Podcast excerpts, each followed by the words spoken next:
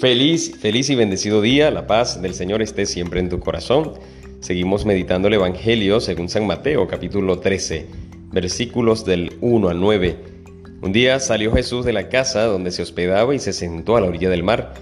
Se reunió en torno suyo tanta gente que él se vio obligado a subir a una barca donde se sentó mientras la gente permanecía en la orilla. Entonces Jesús les habló de muchas cosas en parábolas y les dijo, una vez salió un sembrador a sembrar. Al ir arrojando la semilla, unos granos cayeron a lo largo del camino. Vinieron los pájaros y se los comieron. Otros granos cayeron en terreno pedregoso que tenía poca tierra. Ahí germinaron pronto porque la tierra no era gruesa, pero cuando subió el sol, los brotes se marchitaron y como no tenían raíces, se secaron. Otros cayeron entre espinos y cuando los espinos crecieron, sofocaron las plantitas. Otros granos cayeron en tierra buena y dieron fruto, unos ciento por uno, otros sesenta y otros treinta. El que tenga oídos, que oiga. Este fragmento del Evangelio ya lo hemos escuchado, pero quisiera detenerme en tanto en el grano que el sembrador va arrojando y también en el terreno. Vamos en la primera. Dice que eh, arrojando la semilla, unos granos cayeron a lo largo del camino. A lo largo del camino no cayeron donde tenían que caer. Podríamos decir fuera del camino o fuera del lugar donde iba a crecer. Yo pueda que esté en un lugar donde quiera crecer, donde me quiera alimentar, pero ese lugar no me está ayudando a crecer y ese lugar no me está alimentando. Yo quiero, porque yo tengo como la capacidad, yo tengo el deseo de crecer, como esa semilla que cayó, la semilla ya tiene por sí misma la capacidad de crecer, lo tiene todo.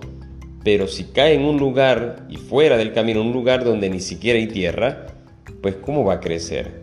Puede que yo en este momento desee crecer, quiera hacer las cosas bien, quiera ser santo, pero esté en un lugar donde yo también sé que no me está llevando a nada. El segundo punto es las piedras, dice el Evangelio vinieron los pájaros, bueno, otros granos cayeron en terreno pedregoso, las piedras. Fíjate que hay una expresión muy fuerte, grotesca. Oye, esta situación me está sacando la piedra. Es una, repito, una, una frase muy grotesca, pero que está dejando algo.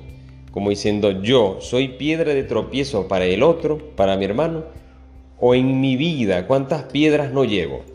Piedras que, oye, hacen mi vida pesada hacen la carga no ligera, sino pesadísima. Y allí podemos eh, incluir todo tipo de pecado, todo tipo de, de debilidad, de vicios que van siendo piedra de tropiezo en mi caminar a la santidad.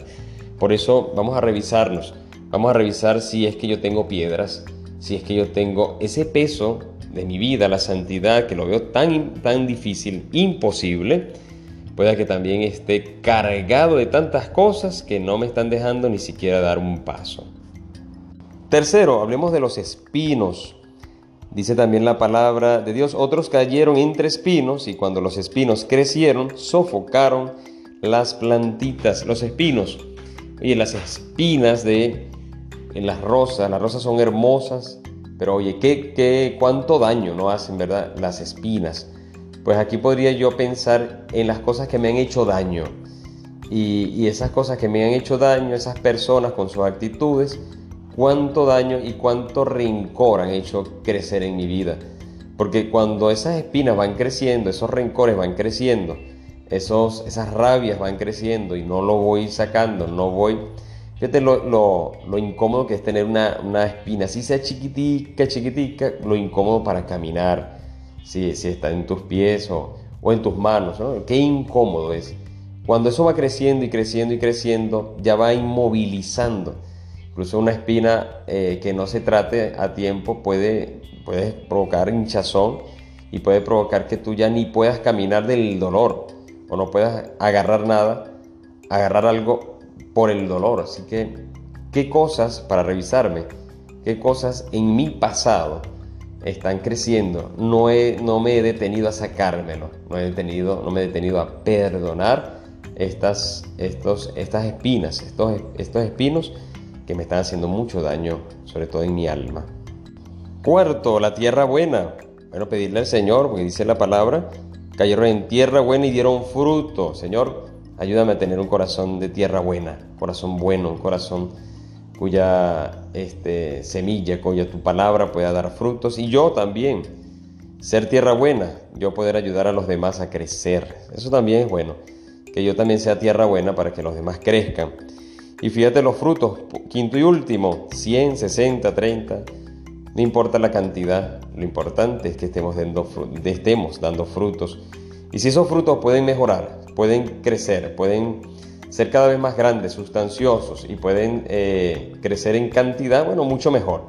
Pero lo importante es empezar desde lo, lo sencillo, desde lo simple, desde lo, desde lo más importante. Preparar mi terreno, preparar mi vida para que el Señor pues dé frutos, la presencia de Dios en mi vida dé frutos para mí y para los demás. Que Dios te bendiga y te guarde.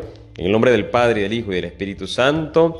Amén. Recuerda, ahora ten fe y escucha que el Señor ya te está hablando. Por cierto, felicidades a los abuelitos. Hoy día de Santa Ana y de San Joaquín.